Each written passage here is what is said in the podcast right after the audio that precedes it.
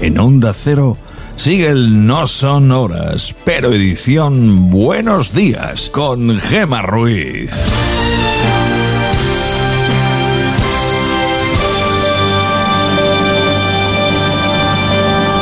Son las 5 y 6 de la mañana, las 4 y 6 en el archipiélago canario. Buenos días.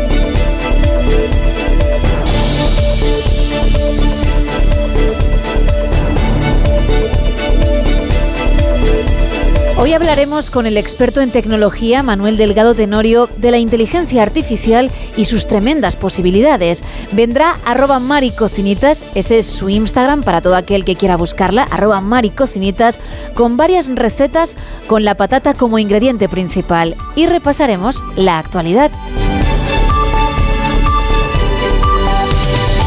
Comenzamos ya y lo hacemos con el tiempo. Isa Blanco, sorpréndeme, buenos días. Buenos días, Gemma. Lo mejor es que no dejes los guantes ni el gorro en casa porque en marzo lo empezamos con algo más de sol en nuestros eh, cielos, pero seguimos con frío. Que nadie se deje el abrigo porque especialmente en las primeras horas de la jornada los lo vamos a necesitar.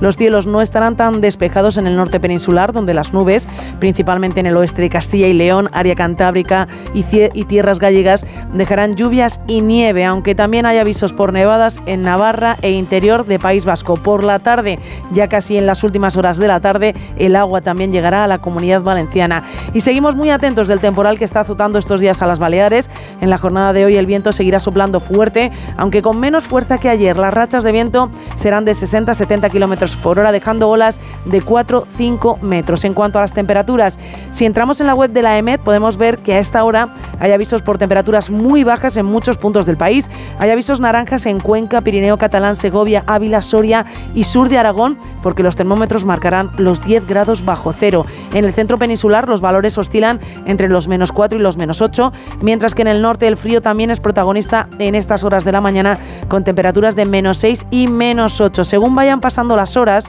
seguiremos necesitando el abrigo, que nadie se olvide, porque las máximas no van a superar los 16 grados, excepto por ejemplo en Málaga, que llegarán a los 19, o en el archipiélago canario, que estarán con 23 grados. En la península, Teruel 6 grados, Valladolid 5, Madrid 10, Bilbao 9 y Burgos 3. Mañana jueves suben las máximas. Seguiremos con fresquito, pero algo menos que hoy. Gracias.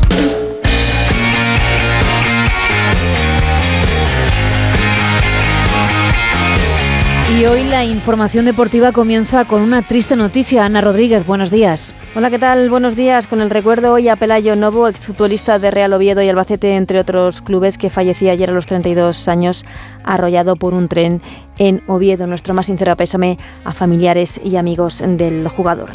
Y esta noche comienzan las semifinales de la Copa del Rey. A partir de las 9, primera eliminatoria, ese primer partido de ida en el Sadar entre Osasuna y Athletic Club de Bilbao. Dos equipos con dinámicas muy distintas. Pleno de confianza llega Osasuna después de ganar en el Pizjuán al Sevilla y con la intención de lograr la segunda final de su historia. Su entrenador, Yago Barrasate. Y lo que está claro es que si hemos llegado a semifinales, tenemos argumentos. La ilusión es uno de los argumentos. Tenemos grandísima ilusión, pero no solo con ilusión se llega a semifinales. Entonces tenemos más argumentos. Nadie nos ha regalado y ahora si estamos en semifinales es porque nos lo hemos ganado. Tenemos argumentos para pelear por ese pase a la final. ¿no? Todo lo contrario el Athletic Club de Bilbao, que llega después de perder en casa en la Catedral 2-3 ante el Girona en Liga, con muchas bajas, sobre todo la más importante, la de su portero, Unai Simón, uno de los jugadores que está entre algodones, Geray, el central, hablaba así con los compañeros de Movistar. Creo que somos un equipo que, por desgracia, cuando tenemos el dedo metido en el culo, eh, apretamos y sacamos lo que sea. Ellos es su primer partido, ellos van a querer ir a ganar allí sí o sí. Y creo que si conseguimos darle la vuelta a, eso, el partido de, de vuelta, si conseguimos un buen resultado en este, no van a tener ni, ni media opción. Un partido que podrán seguir a partir de las ocho y media de la tarde en el Radio Estadio de Onda Cero. Mañana turno para Real Madrid y Barcelona. Primer partido de ida en el Bernabéu, en el Barça pendientes del estado de Ansu Fati, que no pudo jugar en Almería. El Real Madrid parece que recupera a Rodrigo. El jugador ya completó el entrenamiento en el día de ayer. Y malas noticias en tenis porque Rafa Nadal ha confirmado que no estará ni en los torneos de Indian Wells ni en Miami. Reaparecerá ya en la temporada de tierra en Monte Carlo y Carlos Alcaraz también se pierde esta semana el torneo de Acapulco. Confirma la lesión en el muslo de su pierna derecha. Gracias, Ana. Son las 5 y casi 11 de la mañana, 4 y 11 en Canarias y vamos como cada día hasta onda0.es.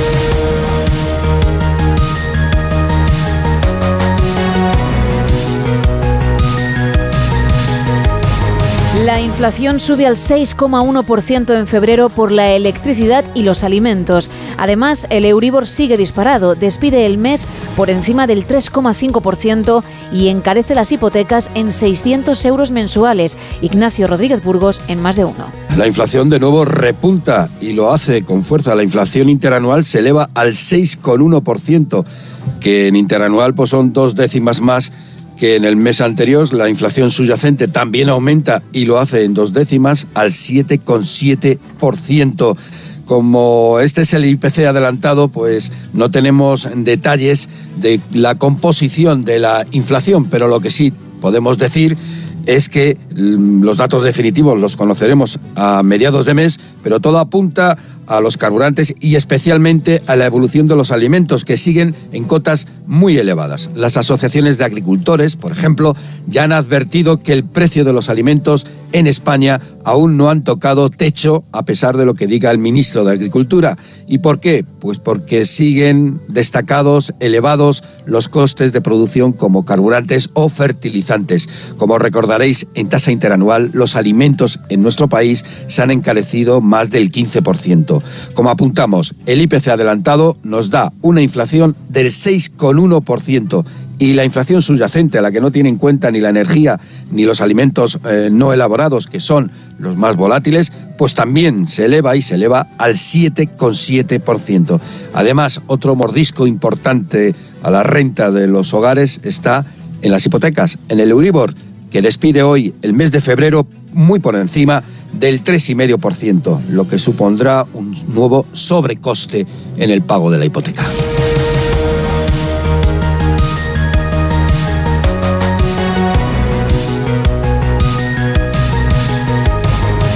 La polémica por el caso mediador no hace más que crecer.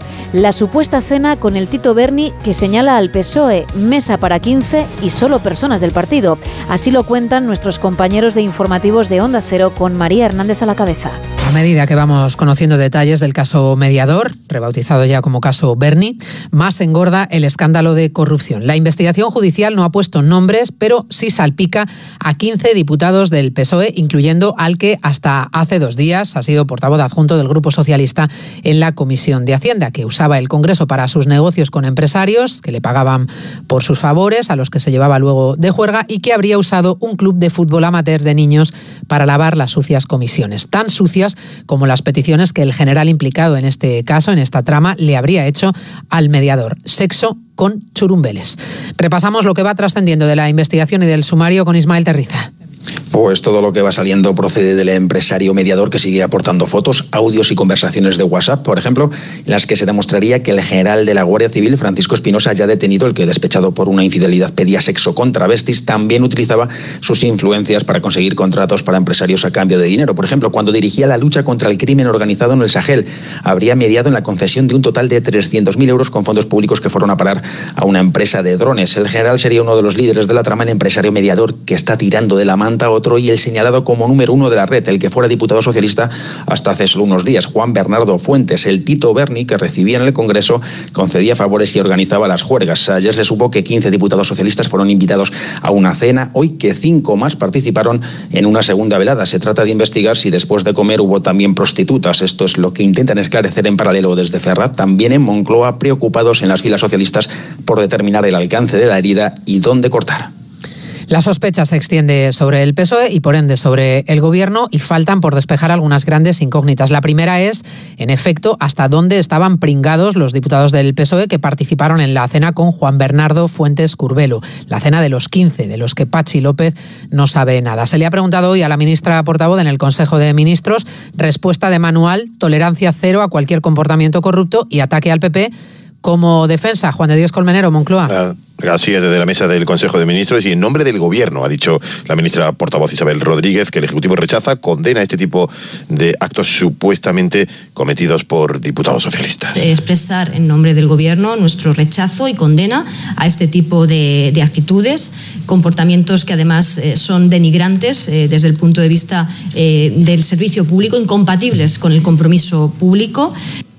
El Ejecutivo está muy preocupado con este asunto, tolerancia cero, pero no ha contestado la ministra portavoz si hay más diputados implicados, ni si acepta una comisión de investigación en el Congreso, ni siquiera si van a comparecer algún miembro del Ejecutivo para dar explicación. Bueno, el Partido Popular tiene más preguntas. Quiere saber qué instalaciones del Grupo Socialista en el Congreso y en el Parlamento de Canarias utilizó esta supuesta red corrupta y exige al PSOE que pida perdón por haber manchado la sede de la soberanía nacional. A la lista de ministros cuya comparecencia han solicitado ya los populares se añade además el de Exteriores, José Manuel Álvarez, porque al parecer el general implicado en esta trama se dedicaba a conseguir condecoraciones para personal diplomático en determinadas embajadas para que la trama pudiera operar en estos países. José Ramón Arias. Los populares exigen explicaciones al más alto nivel en el PSOE porque están convencidos de que sí conocen qué diputados participaron en las cenas con Tito Berni. El líder del PP, Núñez Feijóo, considera que lo que conocemos es la punta del iceberg y que haría mal el PSOE si pretende tapar lo ocurrido. Es un caso de corrupción cutre y es un caso de corrupción lamentable que los congresistas y los senadores acuden a Madrid no a cumplir sus funciones, sino a divertirse de forma lamentable por las noches con todo tipo de prácticas, desde la prostitución a la droga. Me parece que eso para un partido político es una bomba en sus principios éticos. Los populares han ampliado la lista de comparecientes en el Congreso por la relación de cuatro ministerios con las dos ramificaciones de la rama, de la trama, la del exdiputado socialista y la del general de la Guardia Civil. Si el Partido Popular decidiera solicitar una comisión de investigación en el Congreso, en esto tendría al lado a algunos socios de gobierno. Esquerra o Compromís, por ejemplo, ya se han decantado y confirman que si hace falta se alían con Feijó en su exigencia de responsabilidades ante esta trama que consideran vergonzosa, ilegal e inmoral. Si Sánchez espera que los socios le saquen del apuro, igual no acierta. Congreso, Ignacio Jarillo. Sí, esta vez los socios habituales del PSOE como Rufián de Esquerra o Aldo y de Compromís veían bien una comisión de investigación sobre este caso. Pues que se investigue, si quieren presentar una comisión de investigación nosotros votaremos a favor. Cualquier iniciativa Compromís eh, la apoyará. Otros más cautos esperan a que hable el PSOE y luego ya veremos, decían PNV o PDCAT. Una comisión de investigación tiene todo el sentido del mundo. Vamos a ver qué es lo que sucede. Pues tiene que ser el mismo grupo socialista que depure las responsabilidades oportunas. Pero el portavoz socialista Pachi López, que no ha aportado nombres de los comensales a esas cenas eh, y fiestas con prostitutas, sí anuncia otra línea roja para ser expulsado. Una, la corrupción, pero también... O de actuaciones deshonestas en el sentido que todos entendemos, será apartado de nuestra disciplina. El PSOE para este caso no cree necesaria una comisión de investigación. Este caso tiene su origen, le recuerdo, en Canarias y es en las islas donde el terremoto político podría tener consecuencias más serias para el Partido Socialista, que empieza a temer un vuelco electoral por el descrédito del presidente Ángel Víctor Torres. Hoy se ha puesto a prueba su capacidad para separar su gestión como presidente de los manejos y corruptelas de esta trama. Debate del estado de la región en el Parlamento Canario con anuncio de Ángel Víctor Torres. Anuncia que el PSOE se personará como acusación popular en este caso Canarias. Gustavo de Dios. Acontecimientos parecidos e incluso más graves han ocurrido en democracia y hay que perseguirlos hasta el final. Torres se refiere a su gobierno como víctima y a los que le acusan los llama verdugos. Se está atacando nuestra honorabilidad, ha dicho el presidente canario, con afirmaciones falsas y sin ninguna prueba. Acontecimientos recientes que nos repugnan, nos avergüenzan y avergüenzan a la ciudadanía con la que hay que disculparse. Usar, usar supuestamente el cargo público para extorsionar, estafar, junto con comportamientos personales indignos. Y los condenamos enérgicamente. Que se sepa todo, que se investigue lo que se tenga que investigar, que caiga quien tenga que caer. Torres ha zanjado el tema diciendo que dar pábula a las acusaciones a su gobierno es participar con los que acusan sin pruebas. Y el presidente del Principado de Asturias, Adrián Barbón, estuvo ayer en más de uno donde Alsina y habló del tema. Dijo que espera que se depuren responsabilidades. La corrupción es algo que nos abochorna, fueron sus palabras. También habló, evidentemente, de la chapuza de los trenes en su comunidad y en Cantabria. Yo, tengo la libertad de diferenciarme y de discrepar incluso de posicionamientos del gobierno de España, entre otras razones porque debo mi elección a la militancia socialista asturiana. A mí no me han designado desde un despacho de Madrid, como acaban de designar, por ejemplo, al candidato que se va a enfrentar contra mí por el Partido Popular, ¿no? Que lo imponen desde Madrid. No, a mí no. O sea que no, modo alguno tenía nada que ver con eso. Se que hubiera actuado usted de la misma manera si el gobierno de España hubiera sido del Partido Popular. Exactamente igual. Además, yo tengo unos tonos que son los míos, muy respetuosos, eh, pero fijación de posiciones claras. Cuando discrepo de algo, yo analizo los temas, no, no soy de argumentario ni mucho menos, me niego a, a responder sí o no como si, si, esto fuera una cuestión binaria. sino que analizo las cuestiones y cuando veo, y, y en este sentido me decepciono con una posición, y creo que además es negativa para la Comunidad Autónoma de Asturias, pues yo hablo y acuerdo y me alío con quien sea. De hecho, hace poco pues tuvimos una cumbre en Santiago del Corredor Atlántico del Noroeste, por poner un ejemplo, o hace unos más de un año ya tuvimos un, perdón, una cumbre de varias comunidades autónomas de todo signo político en materia de financiación autonómica. Yo lo tengo claro, ¿no? Eh, mi, mi, lealtad primera es con Asturias. Pero sí es verdad que no, no, no, debe resultar agradable presentarse a unas elecciones cuando el gobierno central, que al final es el responsable de que no vaya a haber renovación de trenes de cercanías en Asturias hasta el 2026, es del mismo partido que, que el presidente del gobierno autonómico, ¿no? Bueno, yo ahí le digo dos cosas. Hay muchísimas cosas con las que yo coincido con el gobierno central, pero muchísimas, ¿no? Por ejemplo, la subida de las pensiones. Pues imagínese el impacto que tiene el 8,5 de subida a los eh, 276.000 pensionistas que hay en estos momentos en, en, la comunidad autónoma de Asturias, ¿no? Mm. O la subida del salario mínimo que afecta eh, sobre todo a mujeres y jóvenes, ¿no? O, o la subida de la creación del ingreso mínimo vital, que ha sido clave para que seamos una de las comunidades que más luchan. En este caso ya lo teníamos, nuestro salario social contra la pobreza. Hay muchísimas medidas, o el anuncio ahora de Arcelor de 460 millones que va a dar el gobierno central. Eso desde luego coincidencia plena, pero cuando discrepo, pues lógicamente lo digo abiertamente y, y, no me escondo y no me oculto, y defiendo los intereses de Asturias y tengo que poner en valor el acuerdo que hemos alcanzado. Porque es verdad que nos fijamos en el problema, sí. que sinceramente llegó un momento que aquí era todo ridículo, el debate, pero hemos conseguido acuerdos que fíjese si serán buenos que hasta otras comunidades autónomas que no participaron de esta posición política, como son por ejemplo Castilla, León o Galicia, incluso creo que había una parte de Andalucía, pedían que se les aplicara el mismo acuerdo, la gratuidad hasta el 2026, la renovación total de la flota. Para Asturias estaba previsto renovar solo 10 trenes en ese contrato en vigor. Bueno, pues hay cosas interesantes o un comisionado concreto para que podamos hacer o tener interlocutor directo para la ejecución del plan de cercanías, que es 1.100 millones de euros en Asturias. A ver si al final va a parecer que les ha venido bien el asunto este de los trenes, presidente. No, desde luego bien no, porque mire, yo le soy sincero, esto lo sumo al retraso de la apertura del AVE, que como no sé si siguieron, iba a ser en mayo, y yo, yo fui muy sincero, yo, yo, lo dije, evidentemente como candidato electoral para mí lo mejor hubiera sido que, que abriera en mayo, ¿no? Imagínense, el, el AVE. Pero claro, cuando vienen con rigor técnico y con todos los agentes sociales económicos, empresarios, cámaras de comercio, sindicatos, Universidad de Oviedo, asociaciones, nos explican el porqué de la ralentización de la apertura y las pruebas de seguridad que hay que pasar, pues, pues le digo lo mismo que dijeron todos los agentes sociales al salir de esa reunión que éramos comprensivos y que primero la seguridad de las personas antes que los intereses electorales, en este, en este caso míos. El presidente Revilla nos dijo aquí, creo que la semana pasada, sobre el asunto este de las dimensiones de los túneles y de, y de los trenes, que en realidad el Ministerio lo sabía desde hace un año y medio, pero que durante un año y medio se lo había estado ocultando. Él sospechaba que incluso a la propia ministra le habían sí, ocultado sí. durante año y medio esta, esta situación. No, así es. La ministra nos, nos fue muy clara y fue muy sincera. Ella no tenía absolutamente idea, no le habían dicho, le habían trasladado la dimensión del problema de modo alguno. De hecho, se hablaba de que podía haber problemas técnicos, pero nadie sabía qué problemas técnicos era y era porque se estaban pasando bueno, pues, la pelota y quien tenía que resolver no acababa de resolver. Que además era muy fácil porque el método comparativo existe y se aplica en el resto de Europa y se ha aplicado en el caso de Asturias y de Cantabria desde hace muchos años. La última renovación de trenes con Asturias, los últimos trenes más modernos que tenemos, son del 2007-2008 gobernando Zapatero. Desde entonces no ha habido renovación de ninguna pero es que nuestro parque móvil, igual que el de Cantabria, que incluso está un poco más viejo que el nuestro, pues es superior la, la media de edad a los 30 a 31 años. ¿Pero quién ha estado ocultando entonces esa información? ¿La, la señora Pardo de Vera, que era secretaria de Estado y antes presidenta de ADIF, el presidente de Renfe? ¿o quién, quién, tiene ahí la culpa? Yo ahí me tengo que remitir a, al Ministerio. Yo tengo la sensación de que la Secretaría de Estado tengo, con la que trabajé mucho, sobre todo en el tema de alta velocidad, pues yo no puedo decir más que buenas palabras desde el punto de vista personal y técnico conmigo, porque ha sido en este sentido muy proactiva. Ahora, ¿quién ha sido responsable? Eso lo sabrá la ministra, no nosotros, evidentemente. A nosotros nos han indicado quién eran los responsables, sino solo exigíamos una cosa, que había que depurar responsabilidades.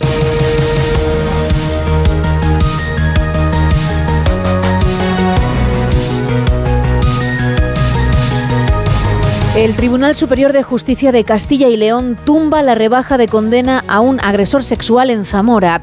Es una resolución pionera en España tras la aprobación de la ley del solo sí es sí, pero aún así hay que recordar que al menos 646 condenados se han beneficiado de la norma según el CGPJ Eva Llamazares. 646 violadores han visto rebajadas sus condenas firmes por agresión sexual en toda España, según fuentes del CGPJ, que recopila los datos enviados por los TSJs y las audiencias provinciales. Todos estos tribunales han optado por rebajar algunas penas, salvo contadísimas excepciones por falta de datos o de que se dieran los supuestos más favorecidos por la ley del CSI, lo que desmiente a la ministra Montero respecto a que solo rebajan algunos jueces. Estas revisiones han supuesto para 65 condenados la escarcelación inmediata, meses o años antes de lo previsto.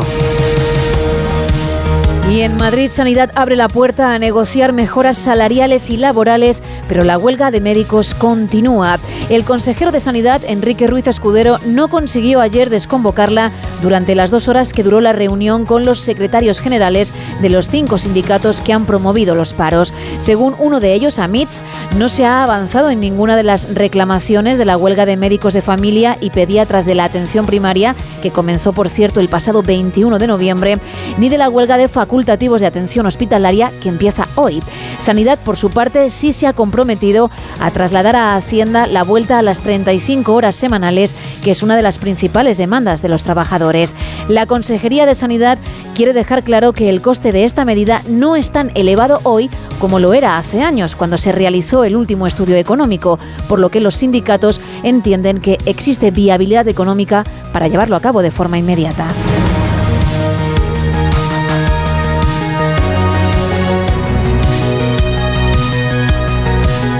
Terrible información. El suicidio es la principal causa de muerte no natural en España entre los 15 y los 29 años, según datos del Observatorio del Suicidio de 2021. En menores de 15, la tasa se duplicó con respecto a 2020, algo tremendamente alarmante. El último informe realizado por expertos de la Fundación FAD de Ayuda a la Juventud y el Centro Reina Sofía revela que más de la mitad de los jóvenes consideran que han sufrido algún problema de salud mental en el último año y casi la mitad de ellos no pidió ayuda profesional. Otro estudio de la Fundación ANAR de Ayuda a Niños y Adolescentes destaca que en 2021 atendió a 748 menores de edad que en el momento de la llamada estaban intentando terminar con su vida.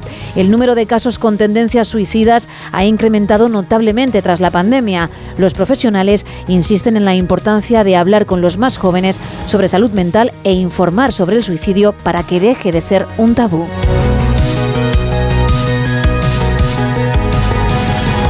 Y el pasado fin de semana en La Rosa de los Vientos, con Bruno Cardeñosa y Silvia Casasola, el equipo habló en su tertulia Zona Cero sobre la existencia de un fármaco que puede recuperar recuerdos. Es un fármaco que está aprobado por la, por la Agencia del Medicamento y, de, Alimentos eh, de Estados Unidos. Es un fármaco que está, realmente está dedicado a, eh, al asma. Lo que pasa es que se ha descubierto que tiene ahora mismo otra función que que era inesperada y es que es capaz parece ser de recuperar eh, la memoria de las personas que, se lo toman. Entonces, lo interesante es cómo han llegado a esta conclusión. Y es que mm, eh, un equipo de investigación de la Universidad de, Groninga, en, en, Países Bajos, ha hecho un experimento que a mí el experimento ya de por sí me parece mm, súper interesante y luego encima ha obtenido este, este resultado que estamos comentando, que en principio un medicamento que no estaba concebido para recuperar la memoria o incluso para acceder a determinados conocimientos que estén presentes en la memoria, pero que se habían olvidado o se pensaban que incluso no se habían quedado como almacenados, pues afloran en virtud de, tomar esta, este medicamento. Y lo que han hecho estos investigadores es lo siguiente, ellos aplican una técnica que se llama estimulación optogenética. Y este tipo de técnica consiste en algo que es mm, bastante flipante porque lo que se hace es que se modifica genéticamente algunas neuronas específicas del cerebro y luego eso va a permitir que se activen o se, activen lanzando sobre ellas un determinado rayo de luz. Entonces, para eso eh, lo que hay que hacer es colocar un electrodo dentro del cerebro se lanza el rayo de luz a través de fibra óptica y de esa forma, prácticamente un poco a conveniencia, tú decides qué activas y qué desactivas. Bueno, pues esto lo han hecho sobre una serie de, de ratones. A estos ratones los modificaron genéticamente para que produjeran una determinada proteína de, en las neuronas, en un grupo de neuronas que era sensible a la luz. Y entonces la idea, como digo, es activar esas, esas neuronas cuando estaban aprendiendo algo. Para ello lo que hacían era que, mm, que eh, aprendían en un estado, en principio, eh, como si estuvieran, bueno, cuando eh, les- lo que hacían era que estuvieran aprendiendo un recorrido, típico recorrido pues en, un- en una especie de laberinto, y eh, estas neuronas seleccionadas estaban en el hipocampo, que es donde se supone que almacenan toda la información que tiene que ver con aprendizaje, digamos, de actos y también con aprendizaje con información espacial. Por lo tanto, eh, perdóname, Juanjo, una cosa es eh, recordar, estamos en esa fase después, eh, pero cuando se genera un recuerdo, un pensamiento, un acto que va a generar ese, ese pensamiento, que se va a clavar en nuestra mente, ya tiene que existir este proceso porque tiene que asentarse lo que hacemos eh, de una forma especial, con lo cual también es influir de alguna forma no solamente en los recuerdos, sino en lo que genera el pensamiento. Claro, a ver, ellos aquí lo que hacen de momento es eh, simplemente identifican un área que está relacionada con la memoria y creen que la pueden estimular o quieren ver qué pasa en esa área cuando la estimulan a través de esta técnica, que es lanzando esa emisión de luz sobre ella. Además, debatieron sobre si el desarrollo de la genética puede hacer realidad distopías que nos plantean un mundo futuro feliz y hablaron de una posible operación de cráneo de hace 3.600 años. Tienes la tertulia completa en onda0.es. 5 y 32 minutos, 4 y 32 en Canarias y cambiamos de sintonía.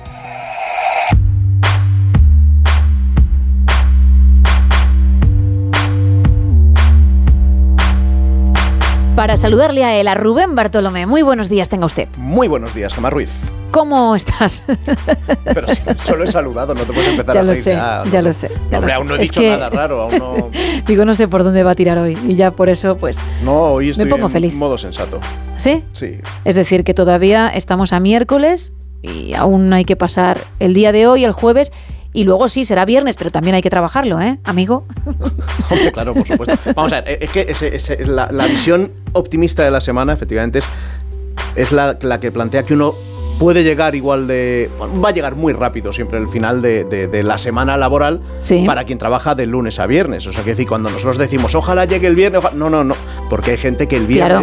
Empieza su jornada laboral, que es de fin de semana, que es mucho, incluso mucho más dura que, que- que la nuestra. O sea, ellos el viernes ya tienen que estar pensando que va a llegar el lunes enseguida. O comienza el martes o el miércoles, como le ocurre a nuestro compañero Miguel Jurado, nuestro compañero técnico, que dirá, el viernes, el viernes para vosotros, guapos, Claro, eso por, es. por eso decirnos es. algo.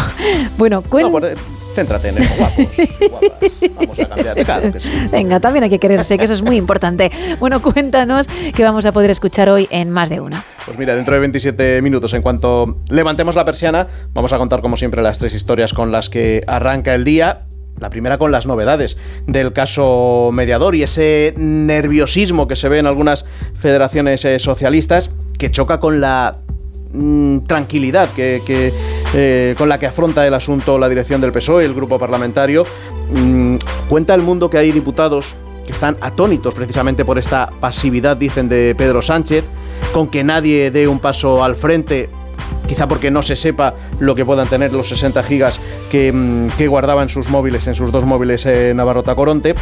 Esos mismos diputados dicen que en el núcleo duro de Fuentes Curbelo, del Tito Berni, eh, había cuatro o cinco parlamentarios gallegos y dos o tres andaluces, es decir, se van conoci- conociendo ya la procedencia de esos diputados que tenían más relación con, con Fuentes eh, Curbelo. Dijo ayer Pachi López que bueno, que una cosa es irse de cena con alguien que es corrupto y otra cosa es ser el propio corrupto en hablando sobre, sobre la relación con su exdiputado Fuentes Curbelo, el Tito Berni. Luego, esto tiene otra deriva y es, hoy se habla de ello en varios diarios, ¿cuándo conoció el PSOE realmente esta trama?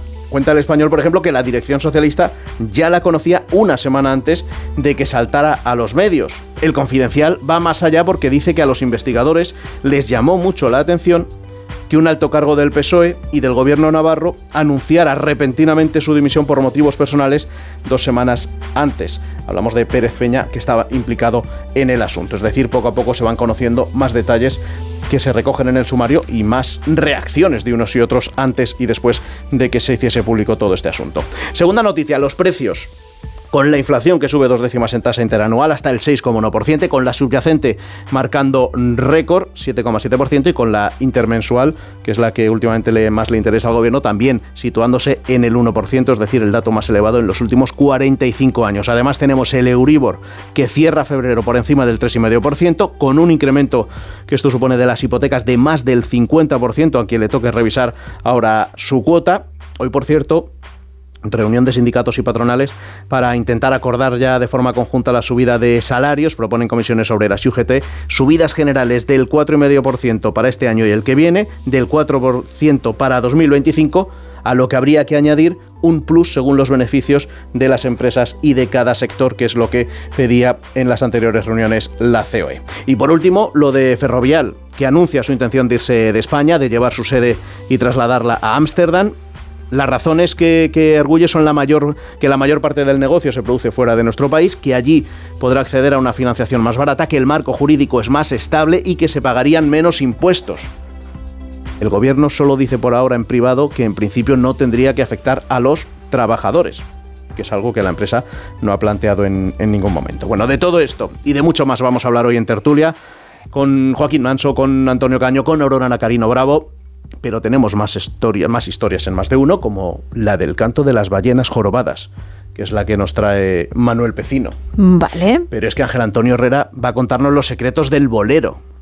Y hablando de música, vamos a saber un poco más de la historia de Jimena Soy Yo, que es la serie musical que se estrena mañana en Sonora y que es en sí misma un homenaje a los musicales. Y por eso vamos a hablar con su creador, con Lucas Vidal, y con su protagonista, Carmela Domínguez, que se estrena en esto de la interpretación. Pero es que además es miércoles y toca preguntarse, ¿qué sabemos de los TEDx de la Guardia Civil? Mañana, mañana jueves, Sí. se cumple medio siglo de la creación de este, de este grupo de especialistas en explosivos y vamos a conocer cómo trabajan, cómo aprenden, cómo se preparan y cómo templan los nervios. Desde luego. Pues lo descubriremos dentro de un ratito, porque más de uno comienza a las 6, las 5 en Canarias. Muchas gracias, Rubén. Muchas gracias a ti, guapa. Hasta mañana, guapo. Seguimos. 5 y 38, 4 y 38 en Canarias, con más información. ¡Paren las rotativas! Vale, ya pueden arrancar.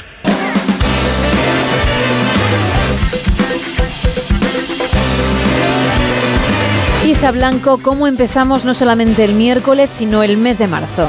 Pues empezamos yéndonos de viaje y somos unos valientes, así que nos vamos a visitar los puentes colgantes más espectaculares que hay en el mundo. Vale. Empezamos hablando de uno muy famoso que está por aquí, por España, en Málaga, que es el Caminito del Rey, que es todo un recorrido, más que un puente, es todo un recorrido. Se encuentra en el paraje natural de los Gaitanes y parte de su recorrido se realiza sobre unas pasarelas ancladas a la pared a unos 100 metros de altura. Sí. No está, bueno, mejor que si tienes miedo a las alturas no te acerques, pero si no, vete porque es espectacular. Eso te iba a decir, si no es una pena porque perderías una gran oportunidad. Es una auténtica maravilla. Salimos de nuestro país y nos vamos al puente colgante Titlis, en Suiza.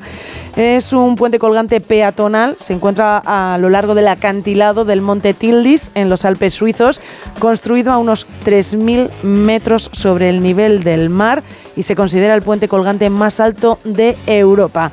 Para muy valientes o temerarios, diría yo, es el siguiente, está en Perú y es el puente, vamos a intentar decir su nombre, Quesuachaca.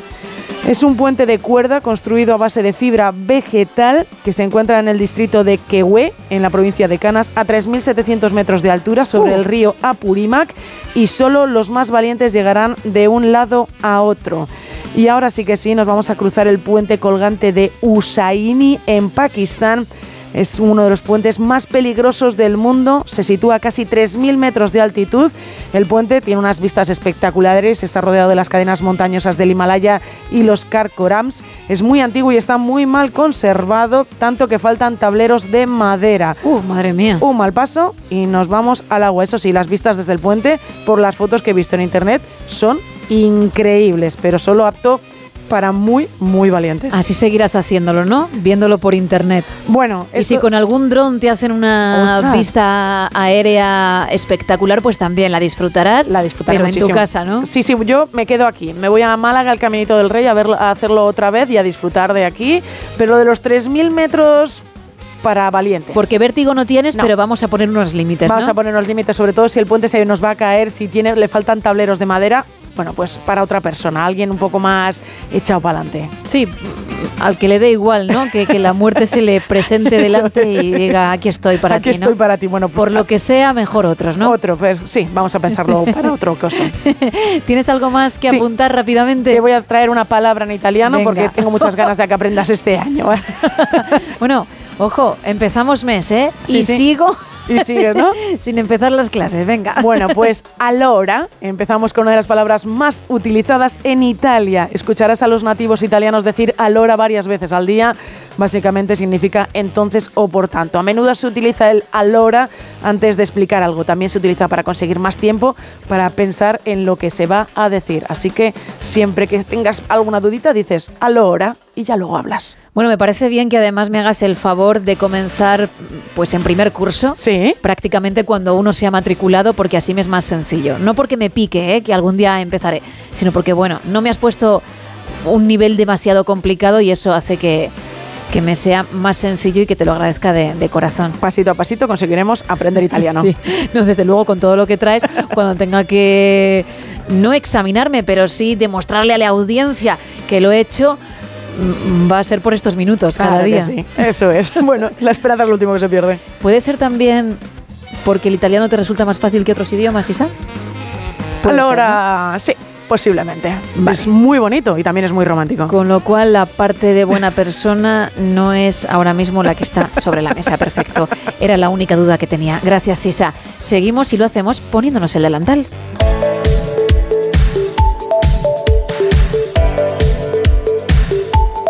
Porque ya me está esperando ella, arroba Mari Cocinitas. Muy buenos días. Buenos días, Gemma Ruiz, y buenos días, queridos oyentes de No Sonoras Buenos Días. Para la mañana de hoy traigo como protagonista a la querida y versátil patata, un alimento tan sencillo y clásico que da juego para mil recetas. El primer plato que os presento son unas patatas Bombay. Tengo que decir que el sabor alucina, unos contrastes de especias espectaculares. Hay varias recetas con diferentes mezclas, pero la verdad es que varían muy poquito unas de otras. Vamos con los ingredientes. Las cantidades van un poco al gusto. Eh, también dependerá la cantidad de cada ingrediente que pongáis, dependiendo de la cantidad de, de patatas, ¿vale? Venga, vamos a ello. Patatas, aceite, tomate triturado, cebolla, mostaza vieja, jengibre en polvo, cominos, canela, pimentón dulce, un chorrito de lima, cilantro, pebrera, cúrcuma, caldo de verduras y sal. Como digo, dependiendo de la cantidad de patatas, variará la cantidad de especias. Ir midiendo, por ejemplo, con una cucharita de café y ir probando, ¿vale? Hasta que quede eh, lo que es la relación entre unas especias y otras al gusto de vuestro paladar. Vamos a ver, vamos al lío. Pelar y cortar las patatas en cubos grandes. Cocerlas con sal y a mitad cocción, este os voy a dar mi toque. Meterlas para acabar de hacerlas en la freidora de aire o bien en el horno. Cortar finamente la cebolla, rehogar con aceite y añadir el tomate triturado. Todo esto se deja cocer. Añadir el caldo de verduras y el resto de ingredientes. Lo vamos a dejar que hagan chup chup y que vaya reduciendo. Deberá de quedar una salsa espesita. Una vez ya esté hecho, añadir las patatas y rehogar con mucho cuidado que no se rompan. Una vez ya estén hechas, emplatamos y podemos adornar con un poquito de cilantro. Os va a sorprender de verdad, están muy buenas. Eso sí, llevan un toquecito picante, muy agradable, sobre todo para quien le guste el picante. La siguiente receta no sé si decir que es una o varias en una. Montaditos de patata. ¿Qué os parece preparar unos montaditos con base de patata en lugar de pan? Son muy rápidos y fáciles y las combinaciones miles, tantas como vuestra imaginación os deje. Aquí os voy a dejar cuatro ejemplos.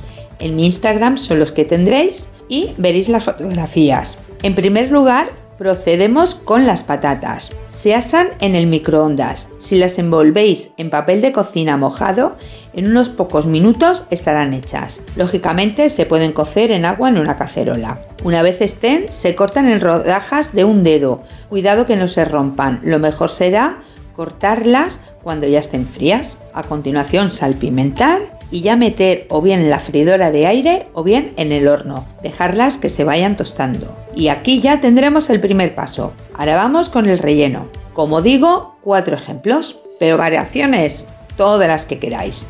El primero, montadito de jamón. Untar la base de patata con un poquito de ketchup y añadir unos trocitos de jamón. Este jamón o bien puede ser dándole un toque en la sartén o en la freidora y que quede churruscaíto o bien si os apetece pues lo podéis poner en crudo como queráis. Otro montadito, montadito de anchoa. Untar la base de la patata con queso crema, añadir queso rallado y una anchoa. Este queda delicioso. Montadito de pimentón. Untar la base de la patata con salsa ranchera y añadir pimentón dulce o picante. Yo en mi caso, obviamente, siempre picante. Montadito de aguacate. Untar la base de la patata con aguacate con sal. Añadir salsa César y escamas de pimiento. Bueno, quedan riquísimo y seguro que sorprenderéis en la mesa. Y nada, pues hasta aquí las recetas de hoy.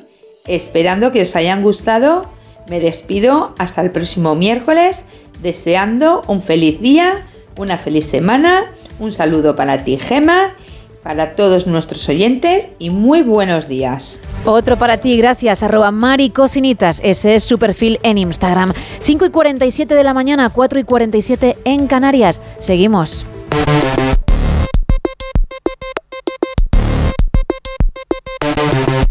Y lo hacemos con nuestro experto en tecnología, con Manuel Delgado Tenorio, que además lleva décadas trabajando en ese mundo y en el empresarial. Manuel Delgado, muy buenos días. Buenos días, Gemma, ¿cómo estás? Muy bien, ¿y tú después de dos semanitas que te hemos dejado tranquilo, todo bien? Sí, sí, sí, encantado de volver a estar con vosotros aquí. Y nosotros igual porque estamos aprendiendo mucho en esta sección. Por cierto, hoy vamos a hablar de algo que hace poco tiempo podríamos haber dicho que era nuestro futuro cercano, pero hoy en día ya es presente, la inteligencia artificial. Sí, aunque es un concepto que lleva con nosotros desde hace muchas décadas, muchas más de las que, de las que a menudo nos imaginamos. De las que el resto pensamos, ¿no? Efectivamente, hablamos de un concepto que, que proviene pues, de poco después de la Segunda Guerra Mundial. Eh, desde entonces estamos hablando de inteligencia artificial y de sus capacidades. ¿no? Ha pasado por muchas etapas y ahora digamos que está volviendo a vivir una, época dorada, ¿no? Al menos porque hablamos mucho de ella y ya está teniendo pues múltiples aplicaciones en nuestro día a día, en los negocios y bueno, pues en prácticamente cualquier ámbito de nuestros días. Es cuando la gente realmente es consciente de lo que se puede llegar a crear y de hecho hay cada noticia que vemos publicada que nos deja alucinados por eso, por, por lo que con esta inteligencia artificial se puede llegar a hacer. Sí, sí, efectivamente. Además es que últimamente vivimos eh, una gran noticia detrás de otra. ¿no? Eh, prácticamente todas las semanas pues hay un gran nuevo desarrollo o un gran nuevo anuncio, sobre todo en la línea de lo que últimamente, pues como digo, más ruido hace, ¿no? que es eso que llamamos la inteligencia artificial generativa. ¿no? Son ese tipo de, de, modelos de machine learning, ¿no? de eso castellano lo llamamos aprendizaje automático, ¿no? que eh, generan, que son capaces de generar contenido nuevo, original, basándose en una instrucción, un comando ¿no? que nosotros le, le, damos. Y pues sí, efectivamente, pues prácticamente todas las semanas tenemos un gran cambio, una gran novedad o incluso de vez en cuando algún pequeño chasco. Sí, es verdad, porque bueno, hemos hablado mucho en el programa, y no solamente nosotros, sino otros muchos espacios del chat GPT. La semana pasada conocíamos la noticia de un pintor que, bueno, le había dicho a sus seguidores en Instagram que él era el que había creado sus cuadros y al final tuvo que reconocer que no, que había sido esta inteligencia artificial. Y sé que hay expertos que dicen que efectivamente, bien utilizada, puede ser una herramienta fantástica, pero que luego está la otra parte, es decir, dependiendo de cómo se emplee, puede ser también peligrosa. Efectivamente, como todo gran desarrollo tecnológico, tiene esa doble faceta. Por ejemplo, si hablamos de estas inteligencias artificiales generativas, eh, nos maravilla que seamos capaces de generar, por ejemplo, vídeo, ¿no? lanzándole un reto, ¿no? una instrucción que decíamos antes, a un sistema de, de este tipo pues le podemos decir, genera el vídeo de una persona que va andando por una calle iluminada en primavera, bla, bla, bla, ¿no? Le vamos dando toda la instrucción completa y ya no solamente ya lo de que nos genere una imagen fija, pues es algo de que tenemos, pues como digo, multitud ¿no? de, opciones para, para hacer, pero podríamos generar vídeo. Entonces, eso es una cosa maravillosa que además va a tener multitud de aplicaciones prácticas en la vida real, pero si le queremos ver un lado perverso, pues imaginemos que ese vídeo se podría utilizar para crear, o sea, perdón, esas capacidades se podrían utilizar para crear un vídeo de alguien que no ha estado en un sitio, pero para que aparente estar, ¿no? Y con eso, pues crear una campaña pues de difamación o de cualquier otro tipo que nos podamos imaginar. Entonces, sí, efectivamente, hay un lado eh, oscuro, por decirlo de alguna forma, detrás de todo esto, hay que estar atento a ello y hay que ser conscientes de que, bueno, pues quizá llegue el momento en el que algunas de estas tecnologías pues requieran un cierto nivel de supervisión por parte de mm, terceros independientes, de las autoridades o de quien corresponda, por esas capacidades que tienen ¿no? de llegar a digamos, engañarnos. Sí, porque tú has hablado de crear un vídeo, pero se pueden hacer otras muchas cosas más, incluso llegar a imitar la voz de una persona y que parezca que esa persona está hablando o que esa aplicación en cuestión pueda mantener una conversación contigo más o menos coherente, ¿no? Efectivamente, efectivamente. Eh, se pueden hacer esas dos cosas, ¿no? Eh, tanto la de ser capaz de mantener una conversación coherente, con incluso, pues eso, con, dudas acerca de si estás hablando con una máquina o si estás hablando con una persona real. Qué barbaridad. sí, sí, eh, realmente ya estamos hoy a ese nivel, ¿no? A nivel en el que nos cuesta distinguirlo realmente.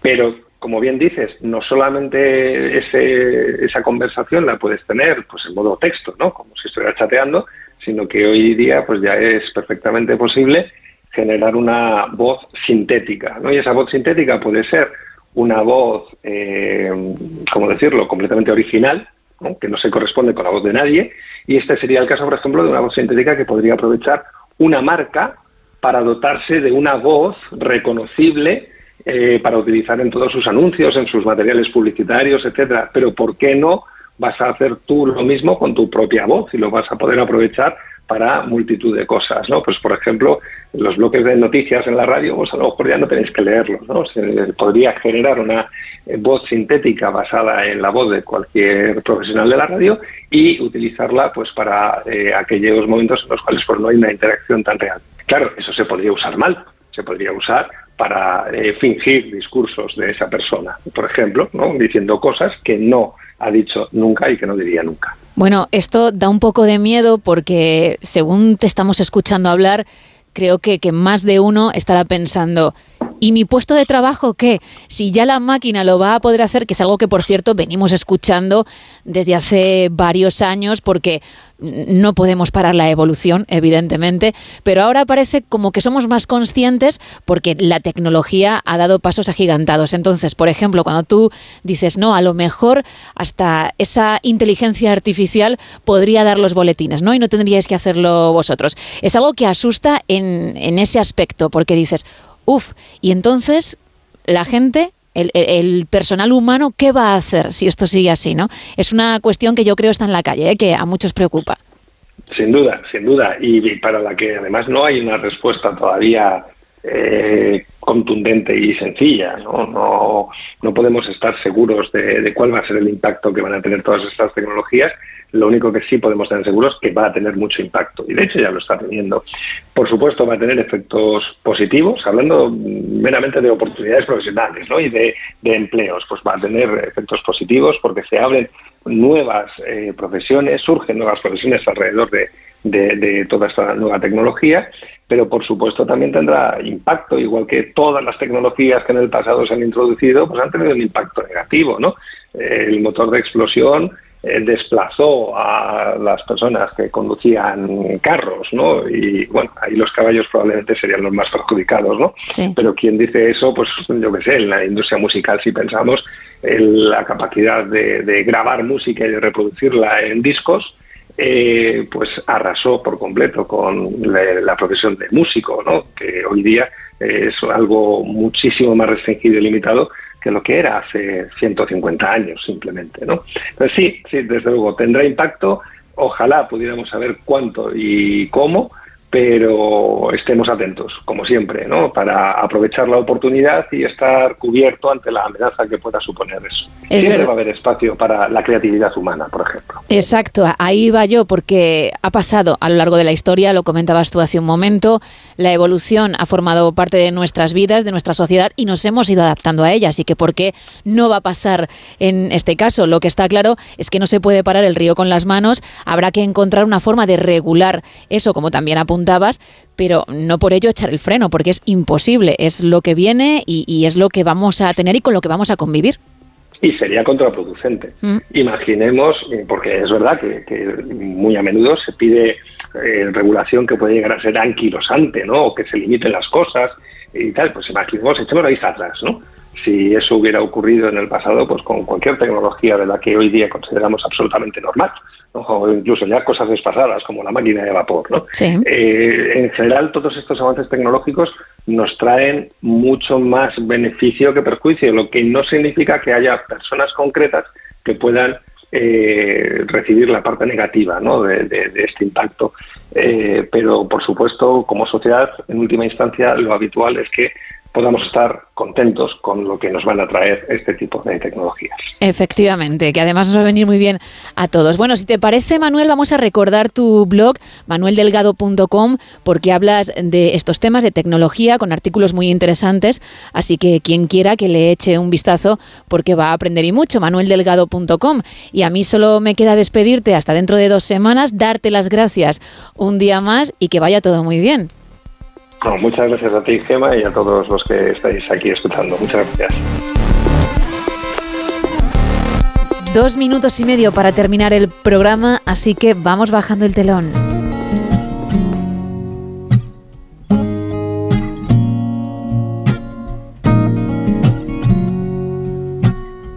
Gracias Isa Blanco, Ana Rodríguez, Sergio Monforte, Rubén Bartolomé, arroba Mari Cocinitas y a Manuel Delgado que acabamos de escucharle.